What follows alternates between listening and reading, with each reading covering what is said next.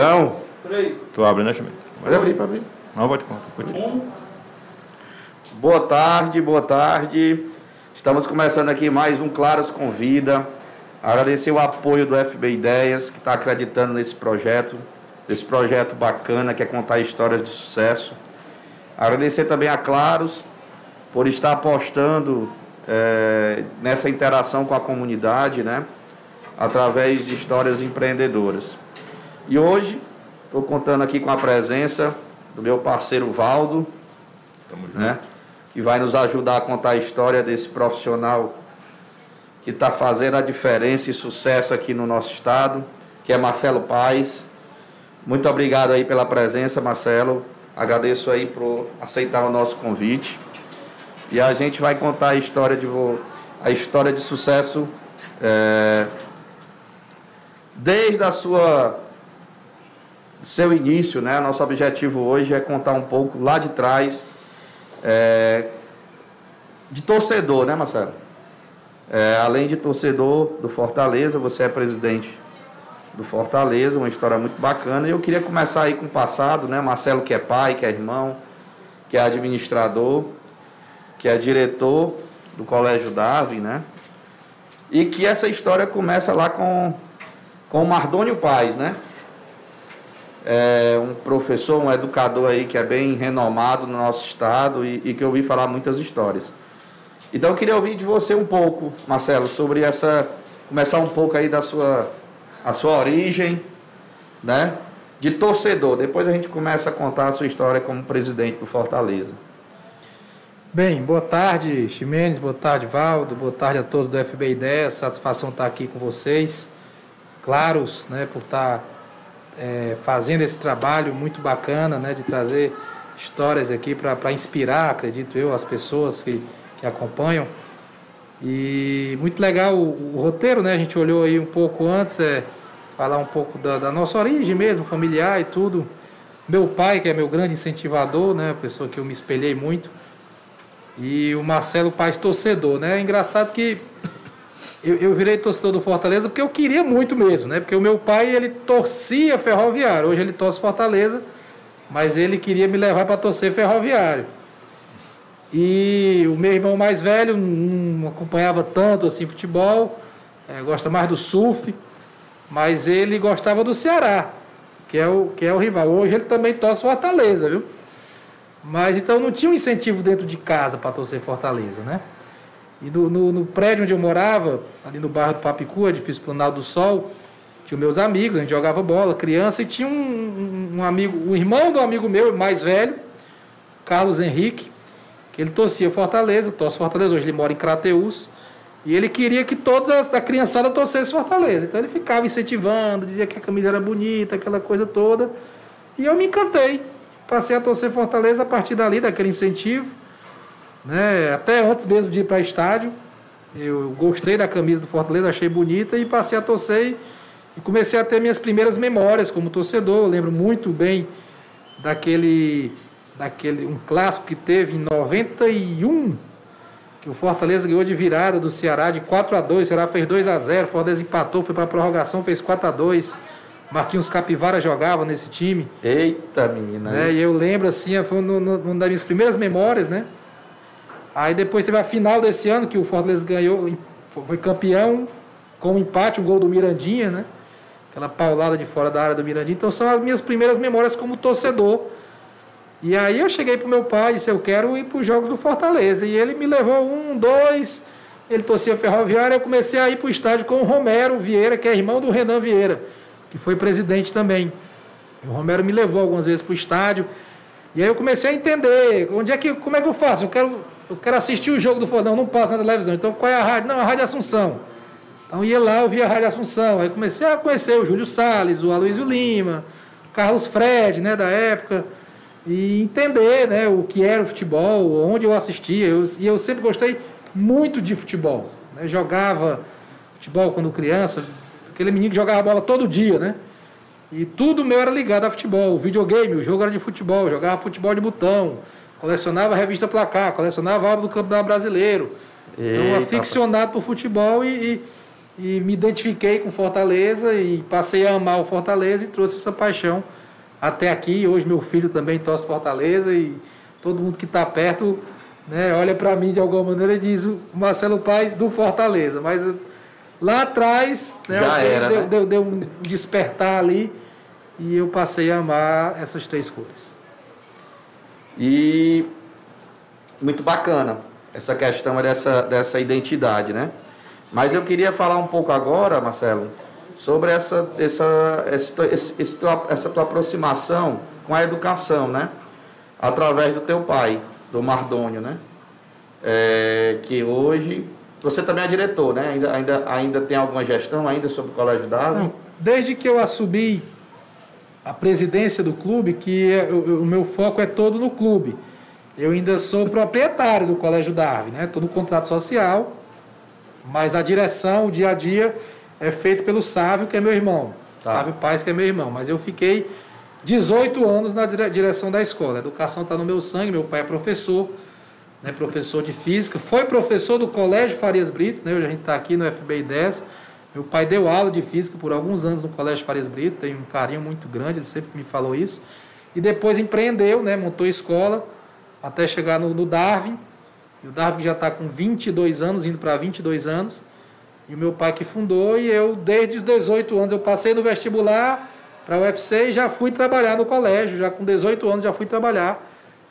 E, e- é- essa inspiração, as duas inspirações, né, de, de, da educação e do futebol vem muito do meu pai. Meu pai jogou futebol também, gostava, acompanhava, eu estava sempre perto dele, né, ele já, já nos veteranos, né, ele jogava lá em Pacajus, que é onde a minha mãe nasceu, e a gente tem um sítio lá, então meu pai ia jogar, eu ficava assistindo ali do lado de fora, chupando din-din, né, o campeonato dos veteranos, eu ali, eu adorava estar perto do meu pai, o que fosse eu estava com ele.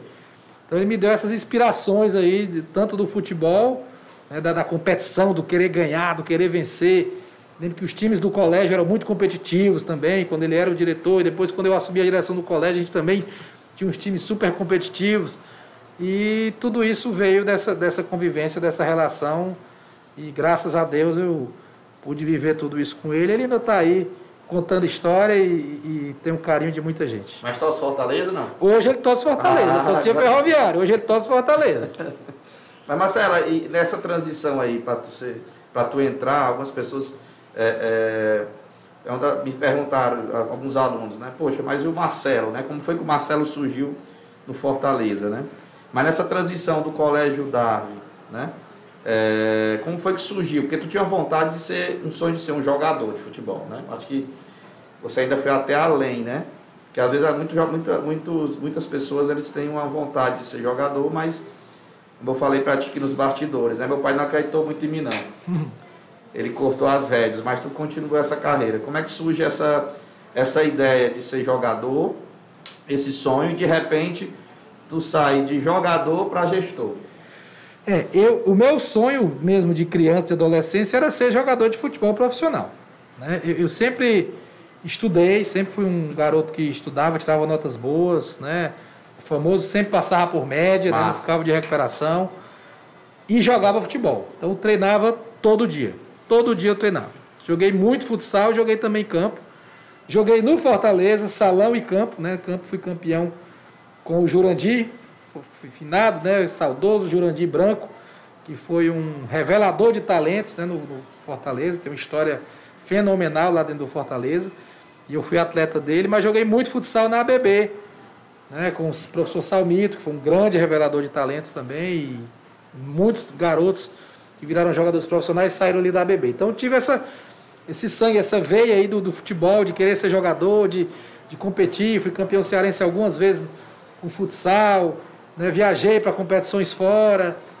Mas chegou um momento que eu mesmo escolhi. Né? Na- na- quando chegou no terceiro ano do ensino médio, eu disse: eu vou estudar agora, vou, vou, vou me dedicar somente para tentar passar no vestibular. E aí foi naquele ano que eu parei de treinar todos os dias, de 16 para 17 anos, e me dediquei somente a tentar passar no vestibular. Passei no vestibular na Universidade Federal, para administração, e quis ir trabalhar dentro da escola. Não foi o meu pai que me obrigou, que me pediu, ou que me impediu de tentar ser jogador, ele sempre apoiou, ele sempre incentivou, estava perto, mas ele queria que eu estudasse, lógico, queria que eu buscasse também, tivesse um outro caminho, e eu escolhi, em determinado momento, estudar e, e me focar na, na, nos estudos e passei no vestibular.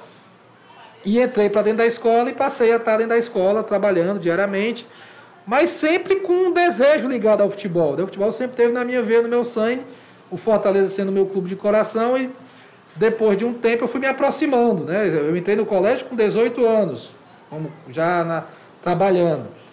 E eu fui ser diretor de futebol do Fortaleza com 31 anos. Então daí você tem 13 anos, né? Durante esse período em que eu praticamente fiquei dedicado só à escola, mas já com um pezinho ali no futebol, né? Participei de um trabalho com o Estação Antônio Bezerra, que era um time do Antônio Bezerra, a gente foi dirigente lá de categoria Legal. de base. Depois fui comentarista esportivo, né? Top. Comentei, tenho muito orgulho de ter sido comentarista esportivo, fiz o curso de radialista, sou radialista, tenho a Legal. carteirinha da PCDEC. Então comentei na, na, na, Verdinha por dois anos, comentei na TVC, comentei no Esporte Interativo. Fiz jogos para a TV Verdes Mares, substituindo o PC Norões, que, que é um grande amigo que eu fiz nessa caminhada. Então fiz jogos para a TV, transmiti jogo TV. Depois Copa TV Verdes Mares de futsal, fiz dois anos seguidos, a gente ia para o interior fazer o jogo do sábado, que era o jogo da transmissão. Então eu estava sempre ali, entre o futebol e a educação. A educação como, como o meu ganha-pão, como o meu trabalho, como a empresa que eu administrava, o Colégio Darwin, né, que cresceu bastante. Depois veio o Sávio, meu irmão, e hoje está à frente do colégio. E eu estava ali com o pé no futebol. E o Fortaleza passava por uma fase meio difícil, meio complicada, aqueles anos da Série C. Eu digo, poxa, eu quero ajudar, eu quero ajudar de alguma maneira. Eu acho que eu posso ajudar, né? Eu tenho alguma capacidade de gestão, entendo de futebol, até por ser comentarista e tudo. E me aproximei ali de, de, um grupo chamado Confraria Tricolor, que era um grupo de apoio ao clube, grupo de WhatsApp, mas que reunia mais de 100 pessoas, diversas assim, tinha engenheiro, é, médico, empresário, advogado, administradores, um grupo de apoio. O negócio ali era ajudar o Fortaleza. E, logicamente, a gente conversava ali sobre, sobre futebol, sobre contratação, sobre isso, sobre aquilo, e o pessoal começou a dizer, rapaz, parece que esse Marcelo Paes aí entende um pouco de futebol, né? E eu fui conhecendo as pessoas, fiz muitos amigos que trago até hoje, teve uma eleição no clube no final de 2014, o Jorge Mota ganhou a eleição, o presidente Jorge Mota, campeoníssimo, e o pessoal da confraria tricolor, através do Jonas, que era o líder da confraria, chegou para o Jorge e disse, Jorge, Bota aí o Marcelo Paes como diretor de futebol. Já disse, pai, mas não conhece, cara novo e tal. Aí deu umas duas semanas ele aceitou a indicação e eu entrei de cabeça e estou lá até hoje. Entrei no final de 2014 e, e, segui essa trajetória de diretor de futebol, de vice-presidente e presidente. E com muitas histórias para contar durante esse período. Muito legal. E, e, essa questão, né? Que algumas pessoas às vezes, Marcelo, acha assim, poxa, o Marcelo apareceu, né? No Fortaleza como presidente, mas existe todo um, trajeto, né? Uma preparação para que você chegasse na presidência. E quando tu chegou na presidência, Marcelo, é, isso para ti foi uma surpresa ou tu já estava se preparando para isso?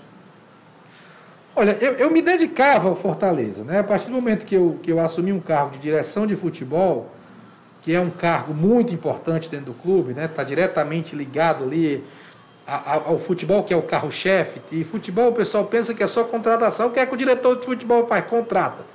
Não é só isso, né? é muito mais do que isso. É a gestão de um departamento que tem comissão técnica, que tem jogadores, que tem uma, um, um grupo de funcionários diversos, médico, fisioterapeuta, nutricionista, fisiologista, analista de desempenho, entre outras e outras coisas. Inclusive a parte de desempenho foi eu que criei no Fortaleza, não existia. Foi criado no, na minha gestão como diretor de futebol. É, criamos o CIFEC, contratamos os primeiros analistas e até hoje o departamento existe e cresceu em todos os aspectos de estrutura, de equipamento, de software, de pessoas. Então era um cargo importante e a gente estava muito exposto. E eu, e eu sempre fui assim um cara que eu tentava me comunicar. Eu, eu, eu, eu não me escondia do torcedor, não me escondia da, da, da, da notícia, não me escondia de estar de, de estar ali querendo ajudar. Então eu fui um diretor de futebol muito atuante, sujeito a críticas e a elogios. E isso, de certa forma, me preparou né, para poder ter uns é, cargos maiores no clube. Mas eu não, não, eu queria ser presidente do Fortaleza, queria. Eu tinha esse sonho de ser presidente do Fortaleza. Já era um propósito, né? Era um propósito. Mas eu não sabia quando seria, como seria. Eu estava ali dentro fazendo o meu melhor. Se acontecesse, ia acontecer dentro de um processo natural, como foi. Né? Foi um processo até diferente. Eu entrei, saí, aí voltei com o Jorge Mota depois, aí houve uma renúncia, aí o Luiz Eduardo Irão veio, assumiu o clube e me colocou como vice-presidente. Então tem um processo aí que não dá para dizer que eu projetei que tudo isso acontecesse, mas eu estava ali. Mas estava plantando. Estava né? ali vivendo, plantando, aprendendo, evoluindo, conhecendo o clube como um todo. O clube é muito diverso, você lida com muita gente, né?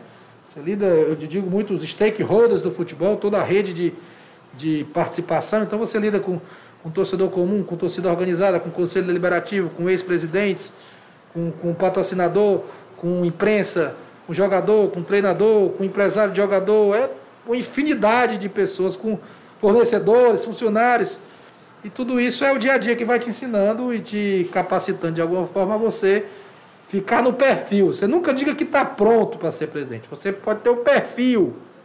Aí quando você chega lá que começa a ocupar a cadeira é que você vai se aprontando. É que você vai realmente entendendo né, como é que funciona. Marcelo, e aí, Val, na próxima, na prova, vou deixar um pouquinho tu falar. Vou só terminar essa parte aqui. Só me peguei o gancho que ele falou de pessoas. Dentro do teu, da tua, da tua gestão, né? Na tu, Marcelo, agora eu sou presidente, né? Tu teve que dar uma parada e pensar, né? Quais foram os, os principais desafios, né? Uma pergunta que foi é, idealizada, né, para um aluno meu, que ele pergunta assim, poxa, quando tu chegou na presidência, quais, assim, quais, na tua visão, qual foi o maior desafio? Foi a infraestrutura? Foi as pessoas, os processos, a torcida. Onde foi que tu começou? Poxa, é aqui que eu preciso, é, é, é, vai ser a minha base. Como foi que tu, tu montou essa estratégia aí na tua, no teu plano de, de gestão? Futebol tem muitos, inúmeros desafios diários.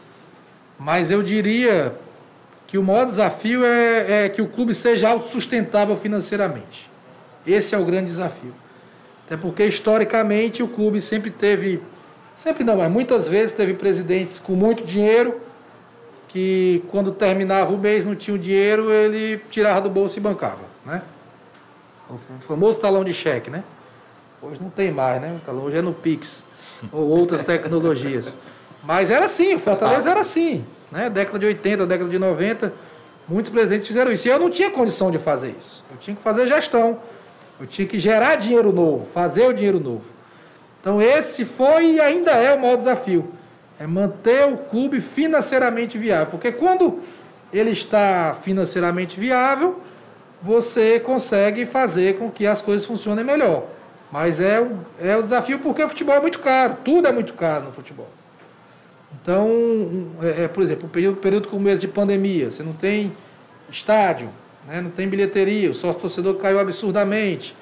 Mas a cobrança do torcedor é que tem que ganhar, tem que ganhar, tem que contratar. Ah, o time está bem, mas tem que contratar, porque senão vai começar a perder. Né? Independente, não quer nem saber quem vai pagar a conta. E esse, esse é o maior desafio, entre tantos outros enormes. Mas o maior desafio é, é, é manter o, o, clube financeiramente viável. Top. E ganhando o jogo. Porque se tiver, perder, não, né? porque se tiver com as contas em dia e perdendo o jogo, não presta para nada. É verdade. Show, né, professor? É uma satisfação participar dessa, dessa, desse evento aqui, né? Claro, se convida. E o Marcelo falando aí, Ximenes, sobre a questão de ser repórter, né? Ter atuado tanto no rádio quanto na TV. E eu digo também, Marcelo, que sou cronista esportivo, né? Sou repórter. A gente está aí na, nas rádios aí atuando e tive já a oportunidade de entrevistá-lo já na Arena Castelão, né? Dos maiores palcos, né? Praça esportiva aqui do nosso estado. E falando aí dessa sua história, né, dessa sua saga, desde empreendedor, da parte da educação e também a questão do futebol, a minha primeira pergunta, Marcelo, é sobre esse período, né? É, tanto da questão da, da, implantação quando você chegou no Fortaleza, mas assim a sua inspiração, né, em relação a, a, aos presidentes an anteriores. Quem foi que mais é, incentivou? Quem foi um, um exemplo que você pode falar sobre para você ter esse trabalho à frente do Fortaleza? Eu posso falar mais de um? Sim. O Jorge Mota foi um dos exemplos, porque eu trabalhei com ele, né? O Jorge Mota fui, fui, eu fui diretor de futebol do Jorge Bota 2015, 2016 e um pouquinho em 2017. Então é um vencedor, é um cara que lá atrás, na década de 2000, pegou o Fortaleza ali na, na Série C e o Ceará era tetracampeão. Ele conseguiu aquele título em Sobral e com pouco tempo o Fortaleza estava na Série A. E uma geração de ouro ali que passou por ele, principalmente na época do Clodoaldo, né, que até hoje é lembrado e hoje é funcionário do clube. Então o Jorge foi uma inspiração também. Somos pessoas de, de, de, de forma diferente de administrar. O jeito do Jorge é um, o meu é outro. Mas eu admiro demais o Jorge, sou fã dele, sou grato a ele. É, Ribamar Bezerra também, um grande presidente, já um outro perfil, já era um empresário, um cara que botou muito dinheiro no clube, que investiu muito em estrutura, né, que, que também teve Fortaleza na Série A, que formou time, aquele time de 2005, que eu estava na arquibancada assistindo jogar, e eu digo, porra, que time bom, o melhor time da história do Fortaleza, ficou em 13 terceiro lugar no Brasileiro e tal, e tal, e tal. E eu tive a honra de, em 2019, ficar em nono lugar no Campeonato Brasileiro. Então foi até melhor do que em termos de colocação. Mas o Ribamar, um cara sensacional, corajoso, né? Também veio, foi da imprensa também, apesar da, da atividade principal dele era empresarial, né? Grande empresário, mas também foi da imprensa, foi comentarista. Então, eu admiro muito o Ribamar. E o Luiz Eduardo Dirão, que apesar de pouco tempo, como dirigente, foi apenas seis meses presidente do Fortaleza, mas foi o presidente que me deu a oportunidade de ser vice-presidente e depois ser presidente com a renúncia dele, né? E um cara que foi com ele que o Fortaleza saiu da Série C. Foi com ele que a gente saiu daquele buraco ali difícil, mas de muito aprendizado. A Série C trouxe muitos aprendizados a todos do Fortaleza. E ele foi o cara que, como presidente, conseguiu, né, teve um trabalho muito importante dele de tentar deixar o ambiente do Fortaleza em paz e harmonia. Visitou os ex-presidentes, acolheu todo mundo, ouviu, ponderou, fez um trabalho de união muito importante.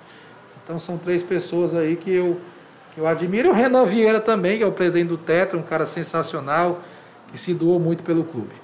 Beleza. O Marcelo Paes, quando foi que você percebeu, né? Você como já falou e a gente vai só reforçar, Marcelo Paes torcedor, né? Estava ali na arquibancada desde a primeira vez, torcendo Fortaleza. Quando é que você sentiu, né, que queria, que iria chegar, né, a esse posto tão importante hoje no clube, que é a presidência? Em que momento ali, que, qual, qual os jogos assim que marcaram você e você disse que esse clube, eu um dia ainda vou, ainda vou ser dirigente? Quando eu era adolescente, eu, eu, eu nutria esse sonho, né? Eu nutria esse sonho. O, o, o, chegar a realizar, como eu falei nas perguntas anteriores, foi esse processo todo aí de, de confraria, de diretor de futebol, depois vice-presidente.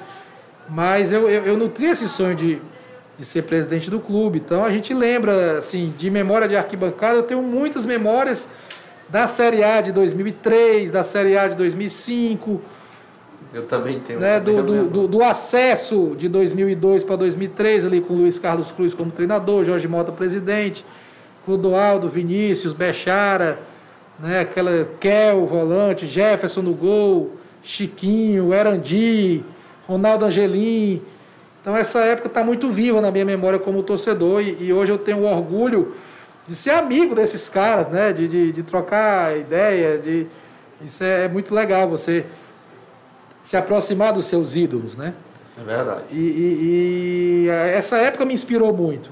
E eu admirava o, o Jorge Mota como dirigente, como admirei depois o próprio Ribamar como dirigente. Então, e, tudo isso vai construindo o imaginário na gente de que, poxa, um dia eu quero quem sabe, também fazer isso. Não, não sabia como seria, não era uma obsessão também, mas eu, eu, eu de certa forma, desejei muito e trabalhei para que isso acontecesse à medida que eu quis entrar no clube, ajudar e me envolver e entregar de corpo e alma. Até o fato de ter sido comentarista também ajudou para que as pessoas me vissem como um cara que tinha a ver com o futebol. Senão ia me ver apenas como um cara da educação. Um aventureiro, né? Ou, um, talvez um aventureiro, um cara. Ou mais um que quer ajudar. E, que, e, e, e, o querer ajudar é muito nobre, né? A gente adora as pessoas que querem ajudar, quem está é. como dirigente do clube. Mas ajudar como? Né? Financeiramente, com ideias, com ações, com com quê? E, e, o fato de eu sempre gostar de futebol, ter jogado, ter consumido futebol de todas as maneiras possíveis, ter me tornado comentarista esportivo de futebol, acho que abriu uma porta também para que esse caminho fosse trilhado. Show de bola. Caminho esse que vem sendo trilhado com muito sucesso, né, Marcelo? É, a gente, você falando aí de torcedor e tal, eu queria aproveitar aqui, é, mandar um, um, alô, né, um abraço aí para o Mardon, é, Mardônio, não, é o, é, o Mardônio Paz, né? Que é o seu pai. Sim. E você falou aí já umas três vezes o nome do Ferroviário. Parabéns para ele, viu? Torcer Ferroviário. É. Torci, agora é Fortaleza. Ah, é? Mas começou torcendo bem, né? Pro, pro Ferrão. E abraçando aí a galera que está ligada aí com a gente, né? A torcida do Fortaleza, muitos torcedores aqui nas nossas redes sociais também. E claro, né? Torcedor, o cidadão que acompanha né, o, o trabalho do Marcelo Paes. Marcelo, é, em relação à questão já, né, vamos falar assim mais um pouco da sua gestão dentro do clube, e a gente, quem acompanha de perto sabe, essa transição né, no momento aí do, do Eduardo Girão, que chegou, né, assumiu com pouco tempo, como você disse, mas fez uma grande diferença, né, vamos dizer assim, está na da parte financeira, é, investiu bastante e o Fortaleza conseguiu né, sair da. que a gente fala muito de sucesso, mas também tem, tem, o, tem o trabalho árduo né, para chegar ao sucesso.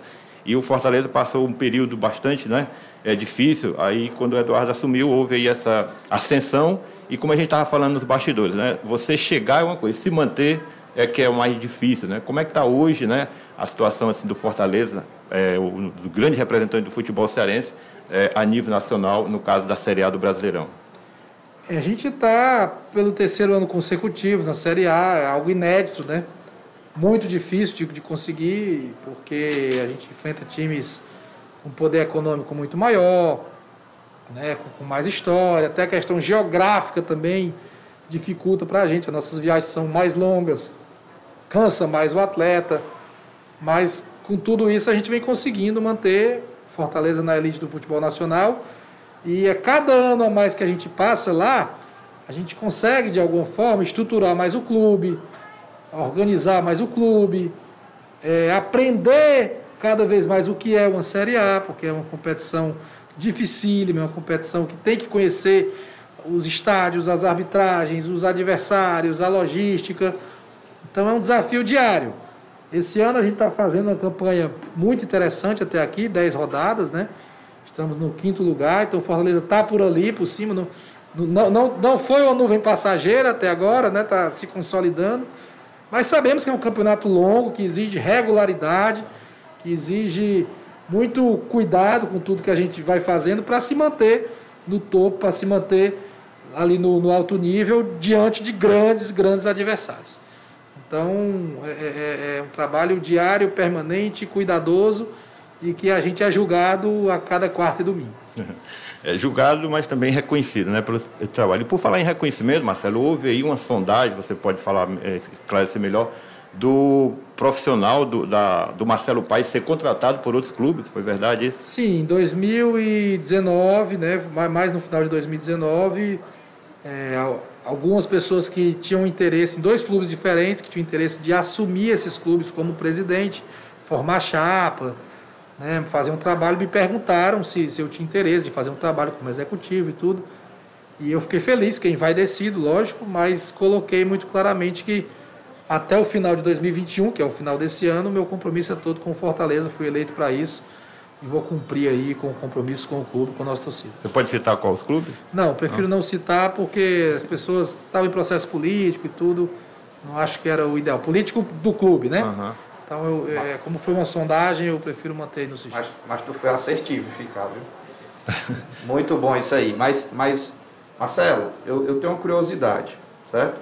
É, você como presidente, é, como foi que surgiu é, essa ideia de ter esse relacionamento com o Rogério? Confesso para você que nem nos... Eu sou torcedor do Fortaleza, nem nos melhores sonhos eu imaginaria, eu sou fã do Rogério Senni, né? Tive a oportunidade também de conhecer ele. E nunca, nunca, na minha cabeça nunca tinha passado a questão de ele ser o nosso técnico, né? E dele aceitar essa proposta de, de vir para Fortaleza, né? Para a região Nordeste, né? Como foi esse, esse, essa ideia? Como foi que surgiu esse processo de recrutamento de seleção, vamos dizer assim, né? Por que foi o Rogério? Como foi esse contato e qual foi a tua estratégia para convencer ele de que o Fortaleza seria um projeto vitorioso?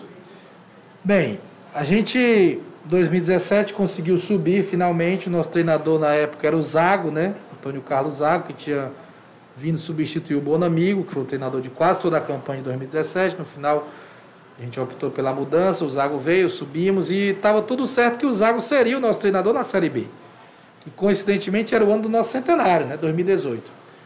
E o Zago optou por voltar para Caxias do Sul, ele recebeu um convite do Juventude, por mais que já tivesse acertado, combinado, palavrado as condições com a gente, mas ele preferiu naquele momento voltar para Caxias do Sul, a Série B ainda estava rolando, e o Juventude estava na Série B, e a gente ficou sem treinador. Né? Tinha terminado já a temporada para a gente, a gente ia montar um trabalho, e começamos a pensar, poxa, era bom um nome jovem, moderno, um cara com vontade de vencer, e a gente começou a olhar algumas situações e, por acaso ou não, né, porque eu acho que nada é por acaso, o Rogério veio a Fortaleza, ele estava, digamos assim, no mercado, né, ele não estava trabalhando em nenhum time, e ele veio a Fortaleza para dar uma palestra, foi convidado para dar uma palestra. Aí ligou para o Bosco, que era o nosso preparador de goleiro, o goleiro Isso. que foi nosso goleiro, né, 2005, 2004, e tinha trabalhado com o Rogério no São Paulo, e, Bom, Bosco, estou indo em Fortaleza, vamos bater um papo, vamos jantar. E o Bosco, muito esperto, muito inteligente, ligou pra gente e disse, pô, o Ceni tá vindo aí, vocês não querem conversar com ele? Legal. Pô, vamos conversar com ele, né? Assim, despretensiosamente. A gente achava que ele não ia querer vir. Mas houve uma primeira conversa, foi inclusive com o Girão ainda, com o senador Girão, hoje senador, na época presidente. Eu era o vice-presidente. E depois eu assumi a negociação. Ele teve só uma primeira conversa. E eu, como diretor de futebol e como futuro presidente, que dentro de uma semana o Girão ia sair, eu comecei a conversar com o Rogério, e ligava para ele, e passava a ideia, e dizia, olha, Rogério, poxa, é, nós subimos de divisão, então nós vamos formar um time novo, você vai poder formar o time à sua cara, botar o seu trabalho. É, o começo, né, também. É um centenário do clube, é um ano marcante. Eu sei que você gosta muito do número 100, você fez 100 gols pelo São Paulo. Top. Né, tem uma similaridade aí de tricolor e tal. E aquela Aí eu ligava para ele, aí um dia eu notava que ele queria, no outro já era mais difícil. Mas toda vez que a gente se falava, eu notava que ele tinha uma informação a mais do clube. Tá. Então eu digo, ele está indo atrás, ele está pesquisando. Uhum. Ele me fazia uma pergunta de alguma coisa, aí jogador tal, situação tal, não sei o quê. Até que eu liguei para ele no domingo, depois de mais de uma semana de negociação, e a gente conversou internamente e disse assim, poxa, tem que definir. Aí eu liguei para ele e disse, Rogério, me receba aí em São Paulo para a gente conversar. Tá bom, pode vir. Isso era no domingo, na segunda eu assumi o clube, o Girão pediu a renúncia, eu assumi, e na terça de manhã peguei o primeiro voo para São Paulo. Fui a São Paulo, ele me recebeu na casa dele, no Morumbi. Conversamos por quase cinco horas, almoçamos juntos e batemos um papo e fomos trocando as diversas e diversas dúvidas até praticamente sair dali decidido que ele viria e passou ainda mais uns três dias para toda essa questão contratual, né, de contrato jurídico e tal, e foi anunciado na sexta-feira. Então a gente teve paciência, teve resiliência, fizemos a visita pessoal, colocamos que ele ia formar o time, que era o trabalho dele, e mexemos com essa parte também de, de dar a volta por cima, de é, acontecer como treinador, e a história está aí, né? Para mostrar que o Rogério no Fortaleza fez um sucesso absurdo. E, e ficou marcado para ele também, né? Um negócio muito bacana, porque ele ainda a gente vê alguns comentários ainda de que ele aqui vai ficar marcado também na carreira profissional Sem dele. Sem dúvida, né? já então, está. É um negócio muito bacana. Muito legal essa, essa, essa informação aí de como, de como chegou até o Rogério, né? Porque às vezes você desiste no primeiro obstáculo, né? É. E a gente conseguiu aí, através de muita persistência, né? Mostrar para ele que Fortaleza poderia fazer a diferença na vida profissional dele, né? Mas, Marcelo, é, muitos foram os títulos, né? Sabe, a, a, o Campeonato Brasileiro da Série B, a Copa do Nordeste, os títulos cearenses, né? Mas eu queria ver contigo o seguinte: é, a Série C, né? Pelo que eu entendi aí, tu estava no Fortaleza nesse período, correto? Parte desse período. É, fortaleceu Fortaleza? Acho que valeu a pena esse, esse deu para a gente uma, uma, uma, visão de futuro diferente. E como foi para você, como presidente, enfrentar a saída do Rogério, que já era um ídolo do, do time, né? E nesse momento aí, que na realidade, é, é, depois que o, que o Rogério saiu, a gente teve alguns momentos de alta e baixo. Né? E eu vi que você conseguiu contornar esse relacionamento com a torcida, né? Então, é, me fala um pouco dessa experiência da Série C, né? Para que a gente possa entender o que foi que, que a gente pode levar até para a gente como profissional, né? E, e, e, como foi esse momento aí com a torcida, com essa saída do Flamengo, em que em alguns momentos é, é até saiu um pouco do, do, do é, da zona de conforto, né? A gente estava muito, muito bem, de repente começou a ter esses conflitos, né? Bem, na Série C, para mim, foi de grande aprendizado. Tem gente que não gosta que fale da Série C. Eu acho isso. que isso é arrogância. Ah, a gente não pode nem lembrar que foi da Série C. Tem que lembrar que foi da Série C. Massa, é isso mesmo. Concordo. Tem que lembrar que a gente esteve ali e que a gente demorou muito para sair dali. Então, que uma das lições que tem que ter é de humildade. É de saber que, que só a camisa não vai ganhar. Tem que ter organização, tem que ter preparo. E por ser um jogo, às vezes até tem tudo isso e a bola não entra por algum motivo e não acontece.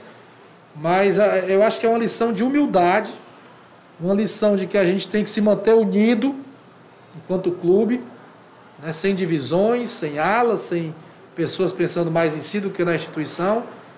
Então, são lições que, mesmo o gigante Fortaleza, mesmo o Fortaleza com 2 milhões de torcedores, mesmo com tudo que o clube é e pode ser, se não cuidar, se não fizer direito, se se desunir, se tiver arrogância, vai ir para uma divisão ruim, como está o Santa Cruz hoje, que é um gigante também, como já teve o Bahia por lá, como já teve o Fluminense por lá. É verdade. Né? Então, acho que a principal lição é de saber que precisamos sempre cuidar muito bem do clube, para que ele esteja brigando nas principais competições. Uma lição de humildade. E, e, e de lembrar, sim, eu lembro com o maior orgulho de ter vivido isso, de ter passado também, por isso.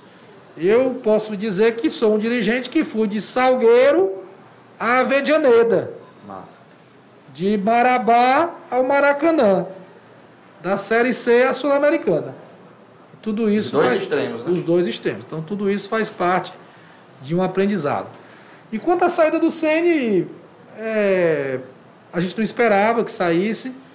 A gente sempre confiou muito no trabalho dele. Eu sou muito grato a tudo que ele fez aqui.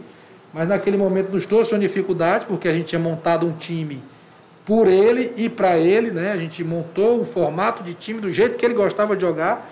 E o jeito que ele gostava de jogar, não é todo treinador que sabe trabalhar.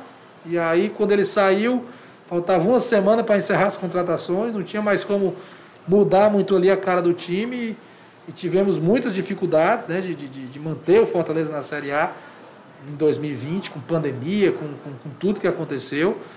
E aí, como você bem falou, a torcida cobrou muito, né? Ficou com uma saudade enorme de quem foi embora e deixou de valorizar quem estava aqui batalhando pelo clube. Né? Eu acho que isso não é o ideal, mas é assim que é e você tem que saber é, conviver e saber ter a resiliência de tomar as decisões corretas para buscar dar a volta por cima. E acho que a gente conseguiu superar dessa, esse episódio. Rogério é um cara, poxa, vencedor, campeoníssimo, é, tem um legado maravilhoso, mas foi um capítulo na história do Fortaleza. E esse capítulo já passou e a gente tem que viver outros né, e saber valorizar quem está no dia a dia se dedicando, quem está por aqui faz, buscando fazer o melhor pelo clube. É, tu falou aí no grupo, né, que tu participava, e eu participo também de alguns, e assim, é muito legal, Marcelo, é, que mesmo diante da, da dificuldade, eu confesso para você que também sou torcedor e eu também não estou fazendo nenhum tipo de, de elogio, né, nem, nem te, tentando te, te... Só porque você está aqui, a gente tentar falar coisas positivas. Mas um negócio muito interessante que eu vi é que mesmo diante das dificuldades, eu via algumas, alguns torcedores, muitos torcedores fazendo a defesa, né? Porque na hora que você está lá embaixo, você cutucar a ferida é muito é fácil, né? Mas você está na pele é outra coisa, mas muito diferente assim, um cenário muito diferente. em que as pessoas acabavam fazendo a tua defesa, né? Eu brincava com eu brincava com o Danilo, né? Eu falava assim, olha aí Danilo, o pessoal aí defendendo o Marcelo, né? Que coisa bacana, né? E aí é... isso para mim é uma surpresa, né? Isso tem a ver, Marcelo, que, o no... que as coisas estão mudando, né? Os torcedores estão vendo também que é, é, o futebol aqui no Ceará ele está diferente, né? Porque como eu estava falando aqui nos bastidores contigo, é, eu estava conversando com meu pai, meu pai disse assim, ah, poxa, a gente está assistindo o jogo do Fortaleza e a gente tem aquele sentimento de que a gente vai ganhar, né? Coisa que a gente não conseguia ver. Nem sentir, né? Alguns anos atrás. O que foi que mudou, Marcelo, assim, na tua opinião, é, é, tanto esse relacionamento com a torcida, a torcida já não está mais é, é, só olhando o lado, lado a derrota, né? a, a, a partida, mas está começando a observar os, outras, outros formatos, né? O que foi que mudou nesse período aí, que, na tua opinião? Eu acho que existe um, um processo de amadurecimento das pessoas, do torcedor, de entender né, que, que, que o futebol ele é multifatorial, que não é só contratar jogador, que não é só isso ou aquilo, mas que é difícil brigar numa Série A, enfrentar os gigantes, os orçamentos muito maiores do que o nosso, dificuldade às vezes com logística, às vezes não, sempre com logística, às vezes com arbitragem. Então o, o torcedor ele, ele, ele, consegue fazer um pouco mais esse senso crítico. Vai ter gente que vai criticar sempre. E eu digo para você aqui, que ah, talvez até quem está me ouvindo aí vai ficar um pouco chateado. Mas aquela turma ali, às vezes entre 15 e 25 anos, o negócio deles é esculhambar mesmo, é criticar, é, não presta. Não... E esse mesmo cara daqui a três anos, ele está com 28 anos, ele já está mais maturidade, maduro. Né? É maturidade. É. é maturidade. Às vezes você pega ali o perfil né, de uma rede social, no momento ruim, na hora da crítica, aí você abre ali para. Deixa eu ver quem é esse cara aqui que está falando palavrão aqui. Aí você vai ver um cara jovem. Geralmente, não estou dizendo que todos os jovens são assim. Né, mas é da, é da rebeldia, da adolescência, de protestar, de querer fazer diferente. De... E você tem que saber entender. Né? E, e, e, isso muda, porque eu estou no Fortaleza de 2015 até, dois, até hoje, 2021. E os caras que esculhambavam em 2015 não estão não, não mais nem lá, porque eu acho que eles amadureceram, né? E os que estão esculhambando em 2021, esculhambando em 2020, daqui a três anos ele já não vai estar mais lá também, vão vir outros. Então gente, o dirigente tem que saber lidar com isso, fazer o filtro, mas acho que também é um amadurecimento, né? De, de, de entender o processo, de entender, poxa, Fortaleza entra brigando para não cair, o nosso campeonato é esse. É tem que ganhar do América Mineiro, porque o América Mineiro é um time do nosso campeonato, tem que ganhar da Chapecoense, porque a Chapecoense é um time do nosso campeonato. Então há um entendimento de como funciona é, a realidade e, e, a compreensão de que há um trabalho que vai além do campo. Quando está ganhando é muito fácil todo mundo elogiar. Quando não está ganhando, muitas pessoas conseguem ter um senso crítico de avaliar que acontece, as derrotas acontecem, os momentos ruins acontecem e tem outros que não vão ter esse senso crítico, que às vezes é da rebeldia da adolescência e todos nós em algum momento também fomos assim. É verdade. E, e assim, as minhas, as minhas, perguntas estão acabando, eu vou passar aí um, para finalizar aí o, o, Valdo. Mas assim, te parabenizar, viu, Marcelo? Assim, eu vejo, eu conheci, eu conheci o Fortaleza também em algumas gestões. E eu confesso para ti que quando eu entro no Fortaleza hoje, eu, eu também entrava, viajava muito, viajo muito, né? E eu sempre, toda vez que eu viajava, eu tinha que conhecer o estádio, né? E eu confesso para ti que às vezes eu tinha inveja de alguns, de algumas coisas que eu conseguia ver, mesmo não estando na gestão, né? E hoje eu tenho orgulho, hoje, hoje eu, é, é, devido à pandemia, alguns clientes meus vêm para Fortaleza, mas eu tenho orgulho de dizer, assim, vamos conhecer ali Fortaleza também, né? Bater um papo ali, o nosso, no, no Castelão também, né? A gente leva ali o pessoal para almoçar, mas eu acho assim, na minha opinião, eu parabenizar você também, eu acho que nós estamos com os times mais profissionais, né? Sem dúvida, sem e, e isso vai muito de uma gestão, né? Hoje nós temos consultorias, hoje nós temos a própria, a própria loja né, do Fortaleza, a parte comercial, ela está mais profissional também. E assim, muito bacana mesmo, e, e, e lhe parabenizar mesmo aí pelo seu trabalho. Né? Espero que você é, tenha mais uns dois anos aí pela frente, não sei se é possível, né? Como é, como é que é o estatuto do, do, do clube. mas eu acredito que você ainda tem muito a, a, a compartilhar né, e a desenvolver ainda o nosso, nosso tricolor de aço. Beleza. Marcelo, você falou, são quantos milhões de torcedores Fortaleza Se estima 2 milhões. 2 milhões, né? É, o sócio torcedor é, é o principal, né? É o sustentáculo do clube. Não, o principal Não. fonte de receita do clube é direito de transmissão. Direito de transmissão? Show de bola. O Fortaleza, como a gente já vem falando aí, né? Está disputando a Série A, elite do futebol brasileiro, Marcelo. E essas viagens, né? Você fala dos custos, né? Tá, hoje está joga tá em Fortaleza, de repente já tem que ir para o Rio de Janeiro, para em São Paulo. É, fala um pouco aí da, do clube em si, né? Tanto essa questão da gestão, mas também dessa questão é, interna, né? O Fortaleza tá, vem desde a da chegada do Rogério Senna, que eu acho que isso também foi, foi acordado com ele, a estrutura, né? Tanto do PC como do CT Ribamar Bezerra, né? O Fortaleza vem sempre ampliando e melhorando a, a parte física, não é isso? Eu vou até além disso, né? Porque uh, futebol, o que é que se vê? A bola, o campo, o jogador, o treinador. Mas, por exemplo, a nossa diretoria tem 16 pessoas, são é presidente, dois vices e 13 diretorias. Então, o clube é uma empresa que, que paga impostos, que tem gestão, que tem recursos humanos, que tem financeiro, que, tem, que cuida do patrimônio, que tem marketing, né? a gente se comunica muito bem com o nosso torcedor, é, que tem um departamento médico, que tem uma série de situações que outras empresas também têm. Essas pessoas não são vistas, mas estão ali, ajudando a bola a entrar. Se essas coisas não funcionarem, o clube vai ficar com, com algum déficit. Imagina aí, se o setor pessoal do clube contábil não funciona, não paga o salário do jogador direito, o salário é pago errado, desconta um negócio que não é para descontar, ou a área jurídica não está atenta, aí vem uma causa trabalhista, perde um, um, um dinheiro por uma má gestão.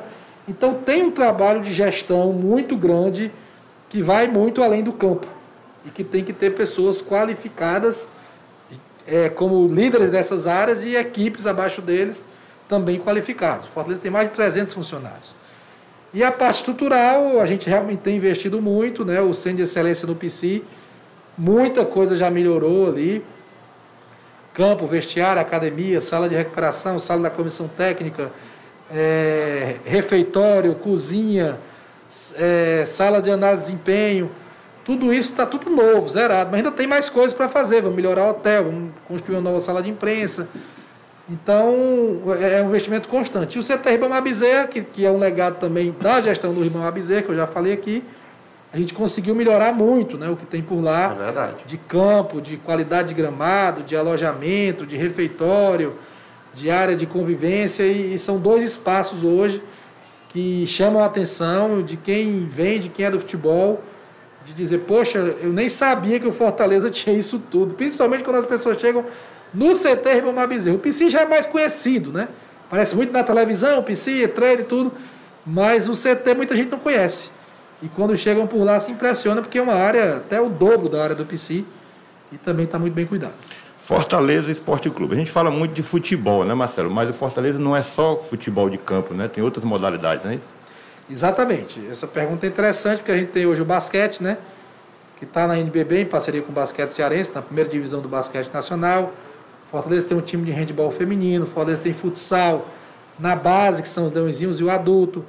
Fortaleza tem um time de hóquei, Fortaleza tem um time de beisebol, Fortaleza tem um time de futebol para cadeirantes, que é o Power Soccer, basquete para cadeirantes, Fortaleza também tem.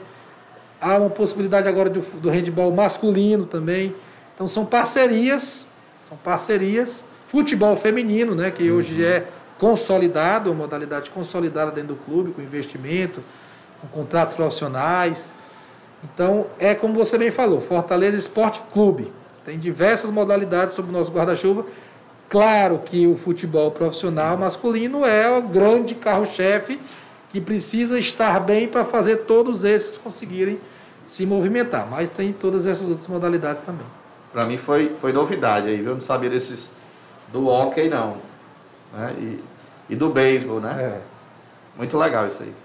Onde é, onde é que fica esse treinamento, Marcelo? O hockey treina na beira-mar. Na beira-mar. Na beira-mar. E o beisebol treinou um tempo no estádio Murilão. E eles vão buscando aí os locais para treinamento. São, são categorias que não estão sob uma gestão direta do clube. São parcerias formalizadas, utilizam a nossa marca, mas não são de gestão direta do Fortaleza, mas tem uma autorização nossa.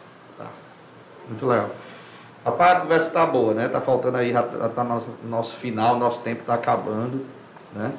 Mas só para a gente fechar aí, Marcelo, é... muitas coisas boas aconteceram, né?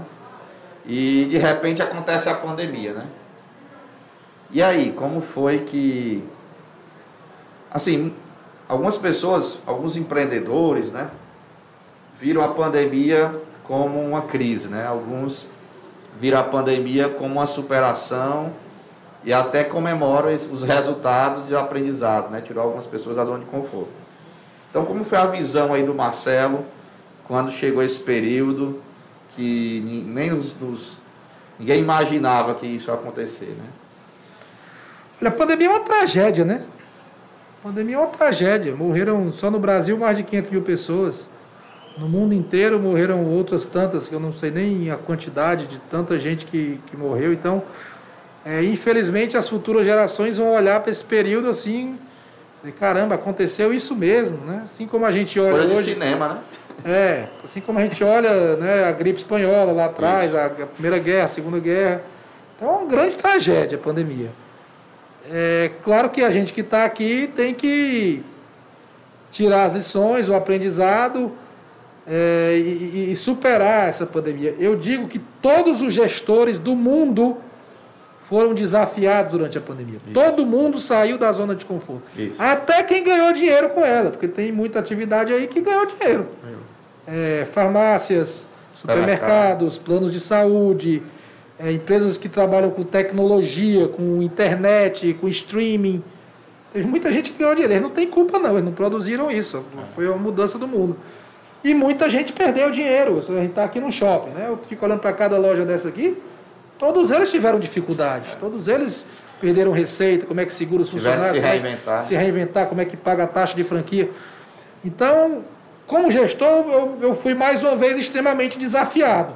Isso a manter o time em alto nível, tendo que ganhar.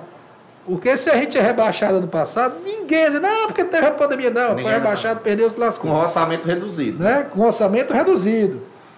Então, um desafio enorme. Os clubes que estavam mais preparados vão conseguir, estão conseguindo sair da pandemia com um pouco mais de força. É o caso do Fortaleza. O Fortaleza é um time que não tinha tantas dívidas é um time que, que não estava no vermelho, mas a pandemia trouxe dificuldades. E a gente está superando. Outros times aí estão sucumbindo. Né? E isso, do ponto de vista esportivo, pode ser que o Fortaleza consiga encarar essa situação como uma janela para dar uns passos maiores. Talvez é, é, a, a, colocação que a gente tem no Campeonato Brasileiro hoje ela seja fruto de um trabalho que vem de alguns anos, né, de organização, de consolidação, porque nós já falamos aqui de estrutura, de tudo, mas também porque alguns outros clubes não estavam prontos para enfrentar a pandemia, enfrentaram a pandemia e perderam força. E a gente conseguiu se sustentar, mais ou menos devido ao trabalho que já vinha sendo feito de antes. Então eu vejo dessa maneira como um grande desafio, não como uma oportunidade, porque ela vem de uma tragédia. Então uma tragédia, não, eu não quero considerar isso como uma oportunidade, porque muita gente morreu, pessoas próximas, né? Verdade. É, e, e, isso aí é o, é o, que a gente tem mais que lamentar. Tem previsão da torcida de volta aos estádios, não? Eu espero que volte esse ano ainda, nem que seja parcialmente, com um público menor. Fazer os testes, né? né 20, 30% devagarinho. Eu espero que volte esse ano, porque a essência do futebol é, de fato, o público, a torcida no estádio. Muito bacana. Marcelo, a dificuldade hoje, a gente está passando aí, né, esse momento aí delicado por conta da pandemia, e também se levantou-se agora a questão da, do nosso estádio, né? Que hoje, aqui na capital, a gente só tem a Arena Castelão, né? O PV continua fechado por conta né, do hospital de campanha. E a gente viu alguns jogadores já falando do gramado, né? O que, que o presidente é, poderia comentar sobre esse assunto? Rapaz, não tem gramado no mundo que aguente jogo por cima de jogo.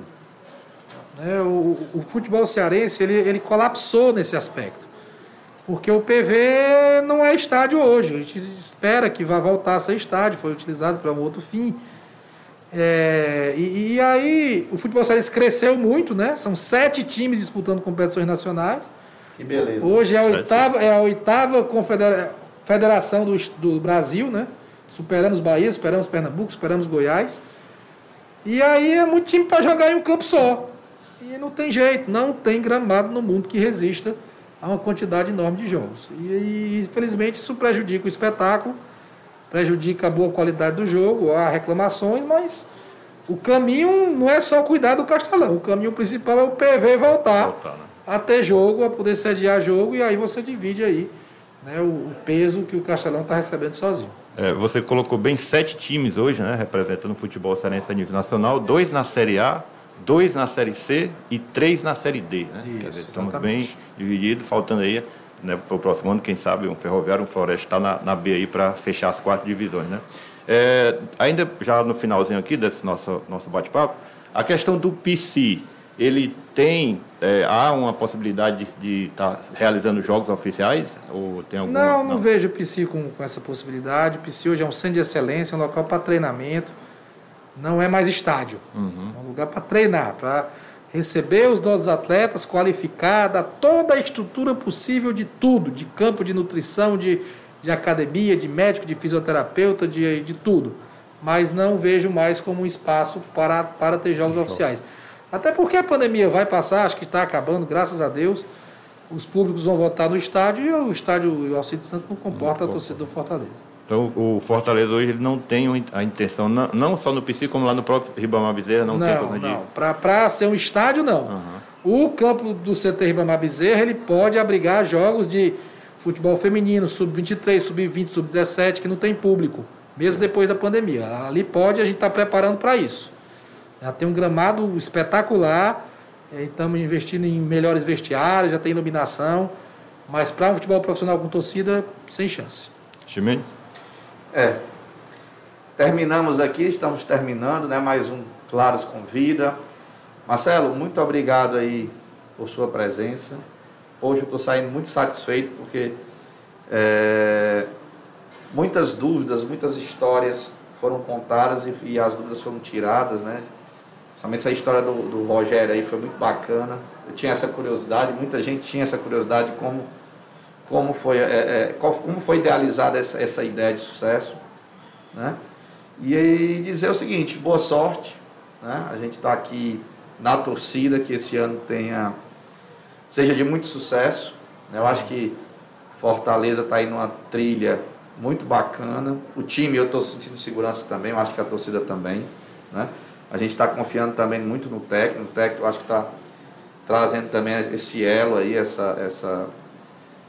Como é que eu posso dizer? Esse foco, né? Fazendo com que o time, cada vez, cada jogo a gente vê um desenvolvimento e um crescimento, né? Isso faz toda a diferença. Agradecer em nome da FB Ideias, né, esse apoio que você está oferecendo, esse espaço para a gente trazer essas histórias de sucesso. Agradecer a Claros aí por acreditar que o nosso estado é um estado forte, né? não somente no varejo, no atacado, mas a gente, nosso, no segmento do esporte é algo que está fazendo também toda a diferença. Né? E, e dizer o seguinte, né? É, o que eu trouxe de, de reflexão né? através do, do Marcelo é que existe toda uma trajetória, né? nada acontece do nada. Né? O Marcelo demonstrou aí que é, existe por trás de um sucesso toda uma história, todo um conceito. Né? Não sabia que o Marcelo era radialista. Fiquei sabendo hoje também. Também radialista, sou administrador, mas é. sou também radialista com muito orgulho. Exatamente. Então, assim, ou seja, o Marcelo presidente é o Marcelo que lutou para estar onde está e é merecedor de tudo que está vivendo hoje. Então, muito obrigado, Marcelo. Muito obrigado aí, Valdo, pela sua presença, por conduzir aí, dar o seu tempo aí para estar conosco, para que a gente pudesse estar juntos aqui nesse momento aqui, disseminação de, de informação e de conhecimento. Né? Com certeza, eu também quero agradecer pela oportunidade e deixar o Marcelo à vontade, né, para as suas considerações finais, Marcelo, e aquele recado aí para o torcedor do Fortaleza, né? Agradecer a vocês pelo convite, pelo bate-papo aqui tranquilo, com tempo para a gente conversar, expor as ideias. Parabenizar a Claros pela iniciativa, né? Acho que é bacana é, alguém estar tá preocupado com empreendedorismo, incentivando, trazendo ideias aí, pessoas, histórias, personagens para inspirar outros empreendedores. FB Ideias, conceito fantástico aqui no espaço. Eu passava em frente, olhava, hoje tive a oportunidade de entrar, de estar aqui dentro, então foi legal também. E agradecer a você, Chimenez, pelo convite, ao Valdo, também pela condução do, do programa, e dizer para o torcedor que o que eu gosto de dizer, saiba que de minha parte vai ter um cara que vai se dedicar ao máximo até o último dia, fazer o melhor pelo Fortaleza em todos os aspectos, estrutural, financeiro, futebol, que é o principal, e que a gente possa fazer esse clube cada vez maior. Show de bola. Obrigado. Obrigado a todos.